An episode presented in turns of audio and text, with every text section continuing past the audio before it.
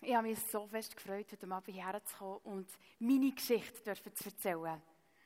Mir ist bewusst, dass es meine Geschichte ist. Und ich werde einige Einblicke geben, was ich in den letzten eineinhalb Jahren erlebt habe. Und wie es ja so ist mit Geschichten, Geschichten kann man nicht vergleichen.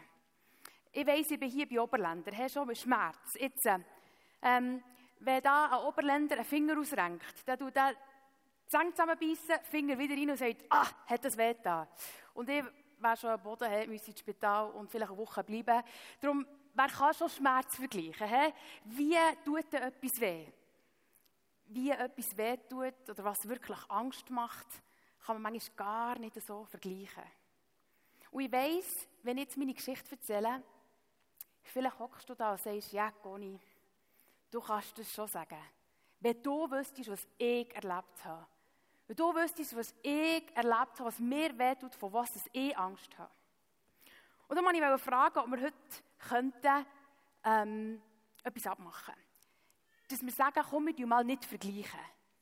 Wir mal nicht schauen, wer das Schlimmere äh, erlebt hat und wer da noch, noch übertrumpfen kann, sondern einfach, wir nehmen mal einfach eine Geschichte und hören mal rein, was Gott in mein Leben hineingelegt hat. Ist es gut? Können wir das abmachen? Danke. Es ist 14. März 2022, Montagmorgen. Ich habe gerade die Schule gestartet mit ein paar Studenten. Wir haben hier am Montag starten wir immer mit Singen, Musik, äh, richtig cool, so eine Woche zu starten. Und dann sind alle in die Unterricht rein, in die Klasse. Und ich gehe so zu meinem Team und sage, Freunde, was haben wir heute alles zu tun? Jeder weiß, jeder hat etwas zu tun. Und ah, apropos, ähm, ich habe ja euch erzählt, dass ich letzte Woche so ähm, Schmerzen bekommen in der Brust, dass es da so sticht. Und äh, jetzt habe ich noch Ausschlag bekommen. Jetzt habe ich so rote Punkte auf der Brust. Und ich habe doch tatsächlich noch ganz kurzfristig einen Termin bekommen bei einer neuen Frauenärztin am 11. Ich gehe dann kurz auf Bern, aber ich bin dann ganz schnell wieder zurück. Ganz, ganz schnell. Sie werden gar nicht merken, dass ich weg bin. Ja, habe gesagt, ja, easy, super. Und dann bin ich dann tatsächlich kurz vor dem 11 ins Auto gehüpft, Bern gefahren. Und dann bin ich da in ein grosses Gebäude gekommen, ähm, bin da im Wartesaal. Und ich weiß nicht, ob du schon mal beim Frauenarzt bist. Also ich bin nicht einfach öfter dort. Und ich finde es recht peinlich, wenn sie dann aber sagen, so, dürft abhocken, euch da oben frei machen. Und du hockst da und denkst so, ja, ja, versuch mal ein bisschen das Peinliche überspielen mit schönem Wetter. He? Und ich bin da so gehockt, dann kommt die Frau und sagt, ja, was habt ihr da? Und ich sagt, ja, ich habe da Ausschlag, vielleicht brauche ich eine Salbe. Dann kommt die Ärztin um den Tisch, schaut mir auf die Brust, schaut mir in die Augen und in einer Hundertstel Sekunde, als wäre die Luft weg, als könnte das Blut eingefrieren, schaut sie mir fest in die Augen und sagt, Frau Steiner, jetzt müsst ihr stark sein. Die Atmosphäre hat sich so schnell geändert. Das wird mir heute noch fast kalt. Es wird mir heute noch an dieser Kühle und dieser, dieser Atmosphäreänderung, das hätte ich nie wahrhaben dass es so schnell möglich ist. Und er sagt sie, Frau Steiner, ich glaube, das habe ich schon mal gesehen. Als ich eine Ausbildung gemacht habe, hoch im Norden in Deutschland, habe ich diesen Ausschlag schon mal gesehen. Und ich glaube, das ist kein Ausschlag, ich glaube, das ist ein, Haut, oder ein Brustkrebs, der sich schon durch die Haut frisst. Und dann denkst du so, was? Wie bitte? Ich möchte nur eine Salbe. Jetzt gib mir doch eine Salbe. Haben wir noch keine Salbe bekommen? Und dann höre ich, wie sie rausläuft und zur Praxisassistentin sagt draussen, jetzt tut er gerade jedem Spital anrufen, wo da Partner ist. Der erste Biopsietermin, den wir bekommen, ist für die Frau da innen. Das ist meine Patientin. Und dann merke ich, okay, die meint das auch recht ernst. Und dann kommt sie zurück. Und als sie zurück ins Zimmer kommt, hat die in ihrer Hand ein Skalpell und in anderen einen Faden und ein Nädel und sagt, ich würde schon gerade zwei Proben nehmen. Ich dachte, okay. Dann hat die da schon geschnipselt und etwas da schon geneigt an zwei verschiedenen Orten und du bist da auf dem Schragen, bist da Hände hoch und denkst, was passiert? 45 Minuten später hocke ich im Auto und denke, hey, bin ich noch wach? Was ist jetzt gerade passiert? Ich wollte doch nur eine Salbe, wollen, weil ich heute noch keine bekommen Und dann nach ein paar Minuten im Auto hocken, merke ich, wahrscheinlich wird mein Leben nicht mehr ganz gleich, wie ich es vorher hatte. Und dann musste ich zuerst mal meinem Team anrufen und sagen, ich komme doch auch nicht gerade sofort wieder zurück arbeiten. Gebt mir kurz eine Sekunde zum Einschnaufen, Ausschnaufen, um zu sagen, was ist jetzt genau passiert. Und dann musste ich das schwierigste Telefon machen, das ich jemals machen musste. Ich am Mittagstisch meine Eltern müssen anrufen und sagen, Papi, Tati, Mutti, hockt ihr? Ich war beim Frauenarzt. Und aus dem Nichts raus denken sie, es ist schlimm.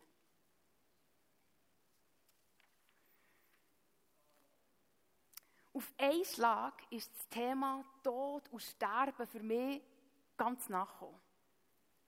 Ich habe doch vorher nicht wirklich an das gedacht. Und die Diagnose ist von schlimm zu schlimmer zu wir machen keine Versprechungen mehr, zum ja, wir schauen dann mal und jetzt schauen wir dann mal, wie es so geht, immer ein bisschen weiter gegangen. Und auf einmal sind Ängste vorgekommen. Angst vor dem Leiden, vor Schmerz, vor, ja, es war ja noch eins, all die Chemos, aber dann die Operation. Und dann operieren, im Spital sein. Und das ist ja das Kleinste, dass du Angst hast, dass du das Essen nicht gerne hast. Das ist noch viel schlimmer als, habe ich denn genug Medikamente? Tut es mir denn weh? Muss ich leiden? Und dann Bestrahlung. Und wie lange geht das? Dann sind Angst gekommen, kann ich es denn haben? Wie lange kann ich denn haben? Dann sind Angst gekommen von Bedeutungslosigkeit. Wenn ich jetzt müsste sterben würde sich überhaupt jemand an mich erinnern? Ja, mein Papi, meine Mutti, Etwa schon noch hoffentlich, vielleicht noch eine Cousine und ein Cousin, vielleicht auch noch gerade ein Jahr, aber dann bin ich vielleicht schon vergessen. Was, wenn ich einfach vergessen gehe und niemand denkt an mich? Und etwas vom Schlimmsten war schon so, sich selber beim Verwesen zuzuschauen. Auf einmal zu merken, wie dir alle Haare ausgehen, wie es auf einmal immer wie komischer wird der Haut, einmal hast du keine Augsbrauen mehr. Und dann auf einmal so die Panik vom Tod. Jetzt mache ich vielleicht nicht mehr. Und ich habe gedacht, es rentiert nicht mehr. Oder? Ich habe keine Socken mehr gekauft, kein Laptop mehr gekauft. Ich dachte, es rentiert nicht mehr, vielleicht muss ich ja sterben. Du, du, du, du musst mal alles auf eine Waagschale legen. Und dann habe ich vielleicht ein bisschen verstanden, für jemanden, der sagt, ich möchte gerne Sterbehilfe in Anspruch nehmen. Das ist vielleicht für euch Jungen noch ein komisches Wort, aber es gibt Leute in der Schweiz, die sagen, ich möchte gerne selbstbestimmt leben und dann entscheide ich auch, wenn sie sterben. Und dann, in dem Moment, wo ich gemerkt wenn ich nicht weiss, wie lange das noch etwas, wie lange es noch geht und wie schmerzhaft es noch wird, ist es fast auf einmal so ein Gedanke gekommen, wenn ich selber könnte entscheiden könnte, jetzt mache ich nicht mehr, jetzt würde ich sterben, hm, das wäre ja vielleicht gar nicht so dumm, weil auf einmal hat das Leben fast mehr Angst gemacht als das Sterben, weil es so nach ist gekommen. Und dann habe ich gedacht, ei, ei, ei, das ist aber nicht gut. In der Bibel gibt es einen Mann, der ein Lied geschrieben hat, der Mose. Und Lieder sagt man Psalmen in der Bibel. Und da schreibt der Mose in einem Lied, so einem Vers, Gott, lass mich bedenken, dass ich sterben muss, damit ich mega schlau werde.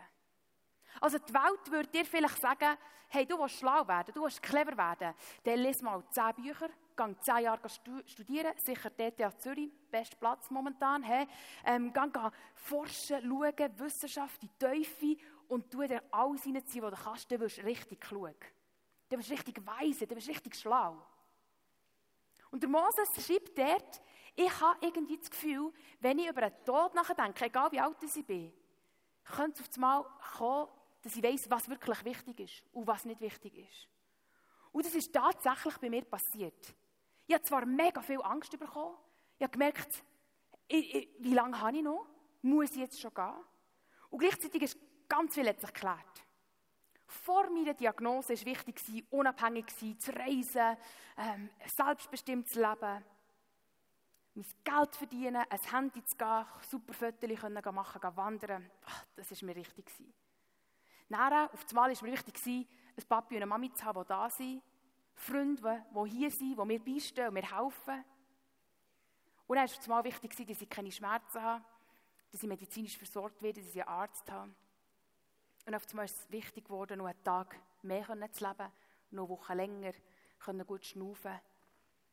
Und er einfach auf das Mal war nur noch wichtig, dass ich weiss, dass ich nicht alleine bin, dass wahrscheinlich Gott da ist. Und jetzt habe ich genug geredet von diesem traurigen und schwierigen Jahr. He? Von eineinhalb Jahren, wo es war. Aber ich dachte, ich sehe jetzt schon brutal fit aus, hey, wieder gut angelegt. Und ich dachte, ich könnte euch ja mal ein paar Fotos zeigen, wie das hat ausgesehen Okay, ich habe da mal vier Fotos mitgenommen. Das erste sieht man mehr gerade eine Woche vor der Diagnose. Schauen wir da, genau. Seht ihr, darum hatte ich vorher so eine schöne Perücke an. Ich hatte vorher Stirnfransen, ich habe meine Stirne für 15 Jahre nicht gesehen. Ähm, lange blonde Haare. Und dann das zweite Foto, wenn wir es anschauen, sieht man 40 Tage dazwischen. Unger habe ich meine Eltern, Unger von euch aus, rechts, meine Eltern ein Video gemacht und gesagt, Freunde, es sieht nicht gut aus, ich habe Krebs. Und oben, das 8 Sekunden, wo man da meine Glatze sieht, das sind genau 40 Tage Unterschied. 40 Tage zwischen, ich bin wahrscheinlich krank, bis zu, ich sehe ganz anders aus. Und dann noch das letzte Foto, das ich mitgenommen habe, ist im Sommer, dann, wo ich auch die Augsbrauen verloren Und dann dran ist mein kleiner Neffe. Ah, er ist so ein cooler Typ. Aber dann ist genau, er hat schon gewusst, es gibt Unterschiede zwischen Mann und Frau. Aber dann ist mir ein bisschen durcheinander gekommen. Jetzt gehe ich nur ein Mann, ein Bub, ein Mädchen. Oder jetzt irgendwie komme ich nicht mehr ganz draus. genau. Und äh, verständlich, weil auf einmal alles fehlt. Und jetzt, äh, in diesem ganzen Schmerz, in dieser Angst, ist etwas Wunderbares passiert. Gott ist mir begegnet mit einem mega schönen Bild. Und dass ich das euch erklären kann, habe ich das Babyhaus mitgenommen. Jetzt müsst ihr doch mal das Babyhaus schauen. Hey, ist das nicht der Wahnsinn? Meine Eltern haben das uns selber gemacht. Mein Papi ist Spangler, hat das gespangelt, das ist also solid für mehrere Generationen. Meine Neffen und Nichten spielen so mit dem. Und meine Mutti hat dort innen Einrichtung gemacht. He, wirklich da, müssen wir schauen. Ein Bettchen, ein Lämpchen, das Bad, die Küche. Und ich glaube, meine Tante hat sogar noch getöpfert, dass man da alles kann. Wirklich unglaublich Mühe gegeben sie sich da. Wunderschön. Und das Babyhaus hat mir so oft eine Predigt gehabt. Weil was Herd auf Herd ist gegangen, ist mir eine Geschichte in der Bibel mega lieb geworden. Und zwar ist Jesus, er selber sagt, ich bin Gottes Sohn, ist auf dieser Welt gewesen, vor 2000 Jahren und wir lesen in der Bibel seine Biografie. Da gibt es mehrere Typen, die mit ihm unterwegs sind, die ihn ganz genau beobachtet haben und haben aufgeschrieben, was sie mit Jesus erlebt haben. Und Jesus selber hat gesagt, hat gewusst, ich muss jetzt sterben. Ich muss jetzt wirklich sterben.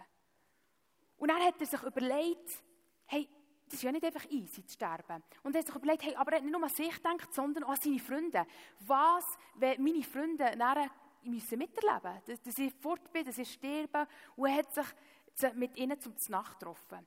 Und wir lesen von einer Begebenheit, wie sich Jesus mit seinen Freunden zum Nacht trifft und er in einem guten Moment, wo alle satt sind, das Wort ergreift.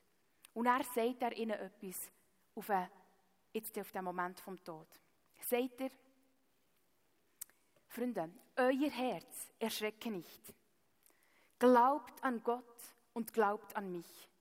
In meines Vaters Hause sind viele Wohnungen. Wenn es nicht so wäre, hätte ich dann zu euch gesagt, ich gehe hin, um euch einen Platz vorzubereiten. Und wenn ich hingehe, euch einen Platz zu bereiten, will ich wiederkommen und euch zu mir nehmen, auf dass ihr da seid, wo ich bin. Und wo ich bin, den Weg dahin, den wisst ihr. Dann sagt einer von diesen Freunden, äh, der Thomas hat geheißen, nein, sorry, was, jetzt komme ich gar nicht raus. Was genau? Woher gehst du? Wie können wir den Weg wissen? Und er sagt Jesus, Jesus spricht zu ihm, ich bin der Weg und die Wahrheit und das Leben. Niemand kommt zum Vater, denn durch mich. Wenn ihr mich erkannt habt, so werdet ihr meinen Vater kennen und von nun an kennt ihr ihn und habt ihn gesehen. Okay, das ist jetzt vielleicht ganz abstrakt gewesen. Am Anfang habe ich gedacht, ist ja eigentlich ein eine komische Situation. He? auf eine Situation, die richtig Angst macht, sagt Jesus das Argument gegen deine Angst. Das Argument von, jetzt geht es dir ans Lebendige, jetzt geht es dir ans Eingemachte, jetzt könnte es dir ans Leben gehen, sagt Gott, im Fall, ich habe ein Häuschen parat für dich. Ich dachte, das ist eine komische, eine kurlige Argumentation, nicht Angst zu haben. Aber ich kann mich noch erinnern, wie wir alle da gespielt haben und uns haben vorgestellt, ich weiß nicht, das ist jetzt ein bisschen Mädchen, Mädchen-Thema, Bäbeln, die Jungs haben auch nicht so wirklich bäbelt. Aber es war so schön, gewesen, zum herauszufinden, oder raus, einfach in der Fantasie, was da wunderschönes passieren könnte. Wie friedlich dass es da war, wie schön aufgeräumt, wie sauber, wie putzt und wo ich da gewohnt und wer hat wo wie gewesen. Und es war so ein Ort von daheim. Und ich weiß nicht, ob du manchmal, vielleicht können die Jungs das beim Gamen merken, wenn sie irgendwo da sind und irgendwie merken, jetzt bin ich voll in meinem Film, ist es manchmal so unser Film hier. Da konnte ich einfach in der Fantasie sein und da war immer alles gut. Gewesen. Hier hat alles geklappt. Auch wenn meine drei Geschwister mich aufgeregt haben, da hatte ich es irgendwie im Griff. Gehabt. Da hatte ich so einen Ort, gehabt, wo selber ausdenken wie es ist. Und jetzt sagt Jesus mit in dieser komischen Situation, wo alle Angst haben und merken, jetzt ist es komisch. Irgendwie merken wir, dass Jesus muss auch sterben. Sagt er in die komische Situation hinein, hey, euer Herz soll keine Angst haben. Habt keine Angst. Euer Herz soll nicht erschüttert sein. Weil, ich gebe euch ein Argument, eine Erklärung mit drei Punkten und einen Schritt. Und die möchte ich mit euch anschauen. Begründung ist, da gibt es ein Daheim. In meinem Vaters Haus gibt es viele Wohnungen. Vielleicht siehst du die Wohnung und Gott siehst du nicht. Und trotzdem sagt Gott, es ist real. Ich bin Realität. Mein Daheim, mein Himmel, dort wo ich bin, das ist real. Und dort habe ich etwas vorbereitet für all die Menschen, die ich so sehr vermisse. Wo wir Menschen uns emanzipiert haben, uns abgelöst von Gott, wäre es, als wären wir vom fixfertigen Häuschen von Gott gesagt, weißt du, wir machen unser eigenes Häuschen, wir gehen mal. Und seitdem haben wir Menschen eigentlich ein Loch in unserem Herz. Und wir, wir sagen, das Loch in deinem Herz, die Leere, die du spürst in deinem Herz, hat eigentlich die Form vom Häuschen vom Vater im Himmel. Das ist das, was du Heimweh hast. Wenn du denkst, ich bin unruhig, irgendetwas, ich bin einfach noch nicht angekommen in meinem Leben, oder was, was fehlt mir denn noch, oder mir fehlt etwas, sagt eigentlich, dir fehlt das Daheim vom Himmel. Das Daheim, wo Realität ist, das fehlt dir. Und jetzt sagt Jesus, ihr müsst keine Angst haben, weil ich habe gesehen, ich werde gehen und ich habe schon gesehen, Gott hat schon ein Häuschen vorbereitet und da hat viele Wohnungen drin und es hat auch einen Platz für dich. Und in dem Moment, wo ich merke, jetzt könnte ich vielleicht sterben, letzten Sommer, wo es mir wirklich nicht mehr gut ist gegangen, ist mir das eingefahren wie etwas. Gott hat schon eine Wohnung für mich parat. Wenn ich hier jetzt müsste sterben würde ich nur zügeln. Ich würde zügeln. Aber mein Bett ist schon angezogen, meine Vorhänge sind schon gerichtet und das Leute ist schon angeschrieben mit Conny Steiner. Ich hätte es daheim. Mein Ende ist geregelt, weil Gott sagt, ich habe. Und Jesus sagt nicht einfach, ja, ich gehe, ich gehe mal, sondern ich komme, weil ich euch, ich bin hier, weil ich euch bei mir haben Ich will auch, dass ihr der seid, wo ich bin. Das ist meine tiefste Leidenschaft. Darum will ich, dass ihr auch da seid. Ich will, dass ihr der seid, wo ich bin. Und dann habe ich gedacht, in meinem schlimmsten Moment, hey, wenn sogar mein Papi, meine Mutti, mir schon auf dieser Welt schon ein so schönes Häuschen gebastelt haben, wie schön muss denn das Haus im Himmel sein für mich? Und ich bin endlich zur Ruhe gekommen und gewusst, egal ob ich sterbe oder nicht, ich habe es daheim. Mein Herz hat es daheim. Es ist nicht verloren, es geht nicht einfach ins Nichts raus. Aber wieso solltest du und ich das glauben? Und dann hat Jesus gesagt, ich gebe dir drei Erklärungen dazu. Das erste ist, ich bin der Weg. Ich bin der Weg. Ich bin der Gottessohn, der das Häuschen schon kennt hat und extra bin auf die Welt gekommen zu dir, dir bin erzählen, dort gibt es ein Haus, wo du heimgehen kannst und der gehe ich schon wieder voraus, für wieder parat zu machen. Ich bin der Weg, ich gehe dir voraus. Ich, du kannst alles nachmachen. Ich bin schon gegangen, du musst nicht etwas erleben, was ich selber als Gott noch nicht gemacht habe. Ich bin der Weg. Das Zweite, ich bin die Wahrheit. Wahrheit ist Realität. Wahrheit ist etwas, das du kannst anlängen kannst, etwas, das du kannst sehen etwas, wo du weißt, das stimmt. Also, mein Papi da in der ersten Reihe, das ist ziemlich sehr Realität. He? Der weiss ich, der, der ist da, den sehe ich. He? Das, ist für mich klar. Aber obwohl ich Gott nicht sehe, sagt Gott und sagt Jesus, ich bin Realität. Du siehst mich vielleicht nicht, aber da hast du keinen Zweifel dran. Ich bin Wahrheit. Ich bin wahr, ich bin Realität, mir gibt es. Und darum kannst du darauf vertrauen. Ich bin dir schon vorausgegangen, den Weg. Ich bin im Fall wahr, du kannst darauf vertrauen, kannst sicher sein, ich bin da. Und ich bin das Leben. Ich bin der Ursprung. Ich bin schon am Anfang und werde noch am Schluss sein. Nicht einmal der Tod wird mich aufhalten weil ich sogar über dem Tod stehe. Weil ich ja der Schöpfer vom Leben bin. Und darum kann Jesus als Einziger sagen, ich bin der Weg, die Wahrheit und das Leben und niemand kommt zum Vater, nur durch mich, weil er der Einzige war, der das für uns hat vorgelebt und durchgelebt hat. Und dann habe ich gedacht, in meinem Bett, aber wie kann ich das jetzt selber erleben? Und dann kommt wieder der erste Satz. Euer Herz erschrecke nicht, glaubt an Gott und glaubt an mich. Weißt Glauben, ich weiß nicht, ob du das Wort schon kennst, ist ein, ein schwieriges Wort. Aber ich habe mal in der Bibel gelesen, in der, im Hebräischen von früher, wie es geschrieben ist.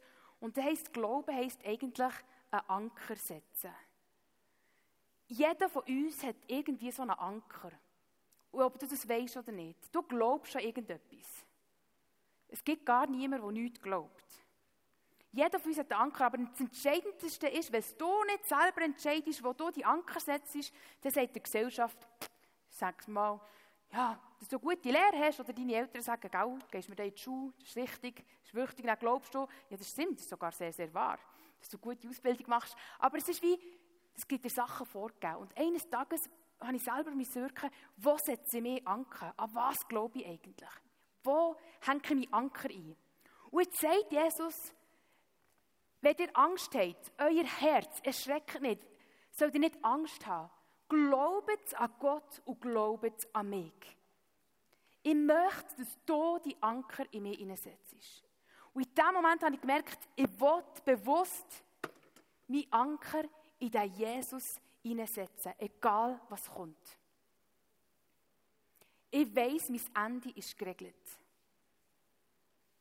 Und das verhält. Und jetzt äh, kann es hier mal hoch, mal runter gehen. Es kann Schwierigkeit kommen. Ich kann die Lehrstelle verlieren. Ich kann vielleicht wieder krank werden. Letzten Mittwoch musste ich wieder ins Spital, müssen, wieder eine Chemo reinziehen, wieder vier Tage schlafen, wieder nicht das machen, was ich wollte. Aber es verhält. Ich bin weder zitterig drauf, noch habe ich Angst weil ich weiss, mein Ende ist geregelt. Wenn dein Ende geregelt ist, wenn deine Angst die nicht mehr beherrschen darfst, dann lebt es sich unglaublich entspannt. Dann ist alles möglich. Nicht, weil wir naiv wären oder ab jeder Klippe würden kumpen, sondern weil wir wissen, ich weiß, wo mein Daheim ist, was kommt oder was nicht kommt. Ich weiß, wo ich hergehöre. Und das ist die Antwort auf jede Angst in unserem Herz. Was war denn das Wertvollste, als ich im Bett war? Das Wertvollste, was vorher war, vor der Diagnose, dass ich selbstbestimmt leben und selber machen, was ich will, war auf einmal noch, dass ich einen Gott habe, der sagt, ich bin dir vorausgegangen und ich habe den Tod überwunden. Weil ich bin nicht tot geblieben, sondern ich bin auferstanden und habe das Häuschen parat. Der Glaube ist auf das Mal so entscheidend geworden für mich. Und dann konnte ich mich vor einem Jahr, obwohl ich Schmerzen hatte, im Spital war, als, als glücklichste Frau erachten. Ich habe so eine Freude bekommen. Und ich wusste, es kann mich nichts von dieser Freude von dieser Gott und von dieser Hoffnung trennen. Mit welchem Tod ringst du heute? Mit welcher Angst ringst du? Ich weiß, vielleicht bist du nicht akut vom Leben bedroht, weil du krank bist. Aber vielleicht bedroht etwas deine, etwas deine Psyche. Vielleicht bedroht jemand deinen Ruf. Vielleicht bist du bedroht von Angstzuständen. Immer wieder. Oder von einer Sinnkrise. Sagen, ich weiß nicht, wo ich hergehöre, ich weiß nicht, was ich machen mit meinem Leben, ich weiß nicht, was, was Sache ist. Von welchem Tod und von welcher Angst bist du heute bedrängt? Ich möchte dir am Schluss noch etwas vorlesen von Paulus. Der Paulus war auch ein Mann, der auch mega schwierige Situationen erlebt Und als er gewusst hat, oh, bei ihm ist gleich mal ans Sterben gegangen, hat er seinem Freund noch einen Brief geschrieben. Und in diesem Brief innen schreibt er wie die Zusammenfassung von dieser Hoffnung, die er hat. Und ich möchte das mit euch lesen. Er schreibt, der Paulus schreibt, Gott, er hat uns gerettet und uns berufen, ganz zu ihm gehören, zu gehören. Du hast eine Berufung, nicht einfach durchs Leben durchzujumpeln, sondern wirklich zu Gott zu gehören. Ganz nach ihm zu sein. Nicht etwa, weil du es verdient hättest, nicht weil wir es verdient hätten, sondern aus Gnaden und Entschluss hat Gott sich entschieden. Denn schon von aller Zeiten war es Gottes Plan, uns in seinem Sohn Jesus Christus sein Erbarmen, seine Liebe zu schenken. Und das ist jetzt Wirklichkeit geworden. Denn unser Retter, Jesus Christus, ist gekommen. Und so lautet die rettende Botschaft. Seht ihr, so, wenn man alles die Botschaft könnte zusammenfassen in einem einzigen Satz, ist es, Jesus hat den Tod, die Macht genommen und das unvergängliche Leben ans Licht gebracht. Ich folge nicht einem Gott nachher, der vor 2000 Jahren mal hier war und gesagt hat, ich erzähle euch irgendetwas mal von einer schönen Geschichte, von einem Haus im Himmel. Sondern ich glaube an einen Gott, an Jesus Christus, der vom Himmel ist zu mir gekommen, auf unsere Erde, hat es vorgelebt, hat selber den Tod auf sich genommen, hat den Tod die Macht genommen und gesagt, wenn ich als Leben wieder aufstehen kann, kann es jeder. Und Tina hat heute Abend im ersten Lied gesagt, der Himmel ist offen. Und genau das ist passiert. Wo Jesus auferstanden ist und zurück den Himmel ist, zum Papa mein Häuschen vorbereiten, hat er die Tür einen Sperrangel weit offen gelassen. Und darum kann ich heute durch die offene Tür meinen Anker in das Häuschen setzen, in Gott setzen, in Jesus setzen, weil er ist mein Weg, er ist mir vorausgegangen. Er ist die Wahrheit, ich kann mich verlassen auf ihn. Und er ist das Leben. Das Leben hier, ich genieße jeden Tag, den ich habe. Das Leben morgen, egal was kommt. Und sogar über den Tod aus, mein Leben. Ich möchte dich fragen, möchtest du heute auch die Anker auf Jesus werfen? Möchtest du auch dieser Angst in deinem Leben die Macht nehmen und sagen, oder dem Leere in deinem Herz wieder ein Daheim geben. Dann möchte ich dir heute die Chance geben, um zu sagen, hey, ein Anker setzen bedeutet, ich glaube da der Jesus. Meine Angst tausche ich aus gegen mein Daheim im Himmel. Egal was passiert, ich glaube an den, der für mich ist gegangen.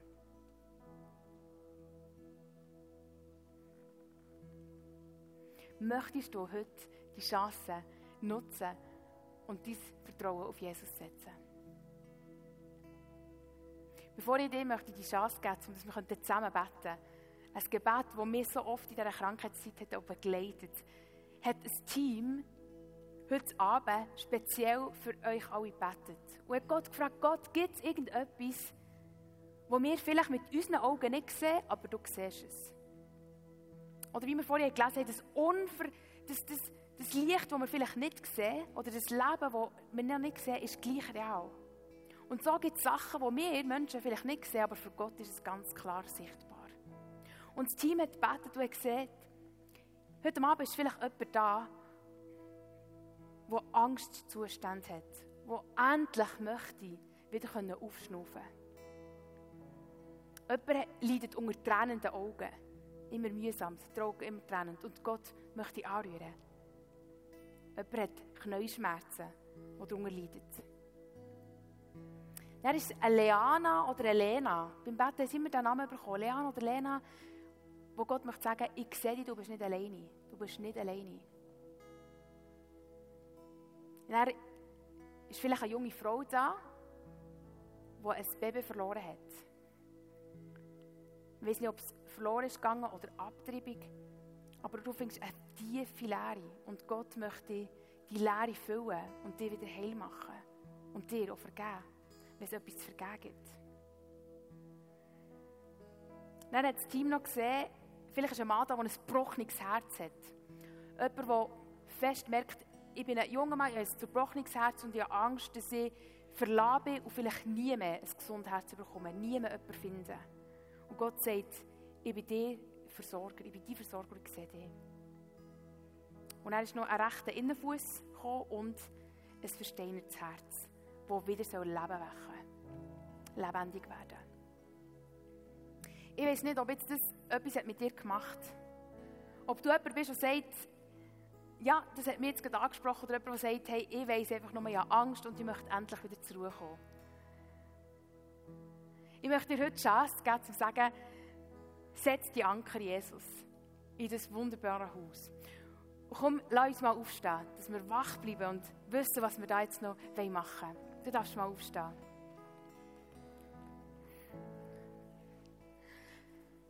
Du kannst mal die Augen zutun und kurz innehalten. Jesus, fragst du mich heute, ob ich meinen Anker in dich werfen soll? Du musst nicht etwas machen, weil ich sage. Ich bin überzeugt, dass Gott eine genug laute Stimme hat und genug Mest an deinem Herz klopfen kann, dass er dich selber fragt. Und darum wollen wir kurz hören.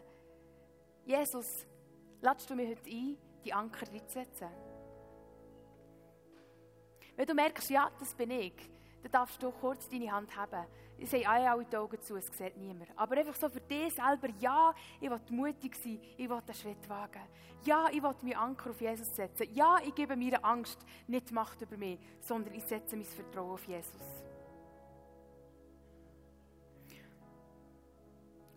Und wenn du die Hand hast gelüpft oder nicht, wir können jetzt zusammen die Augen auftun und zusammen das Gebet sprechen. Vielleicht hast du eigene Worte, wie du kannst beten Aber dann, was mir so richtig schlecht ist gegangen, habe ich manchmal keine Worte mehr gefunden zum Beten. Und er ist mir so dankbar habe ich das Gebet gehabt und ich konnte lesen. Und vielleicht hilft es dir. Und du, wenn du das erste Mal betest, dann darfst du wissen, Gott hat mega gute Ohren, er hört es. Und du, der vielleicht Jesus schon lange kennst, dann sag es einfach ihm einmal mehr, um ihm eher sagen, was er alles dir schon da hat. Lass uns das zusammen laut beten. Gott, Vater im Himmel, danke, dass du mich liebst und das Beste für mich willst. Mir ist klar geworden, dass ich mein Leben trennt von dir gelebt habe. Das tut mir aufrichtig leid. Bitte vergib mir. Danke, Jesus, hast du mir vergeben, weil du dein Leben gegeben hast und für mich gestorben bist. Danke, bist du auferstanden und hast den Tod für mich überwunden. Du darfst mein Erlöser und Herr sein. Ich will zu dir gehören und dir vertrauen. Amen. Das ist die rettende Botschaft. Der Tod ist überwunden und deine Angst hat keine Kraft mehr in deinem Leben.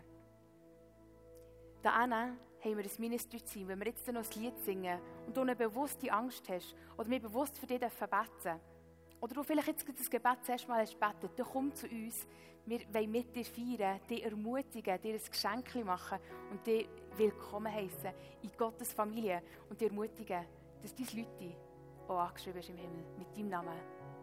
Und dein Häuschen im Himmel ist dir auf sicher.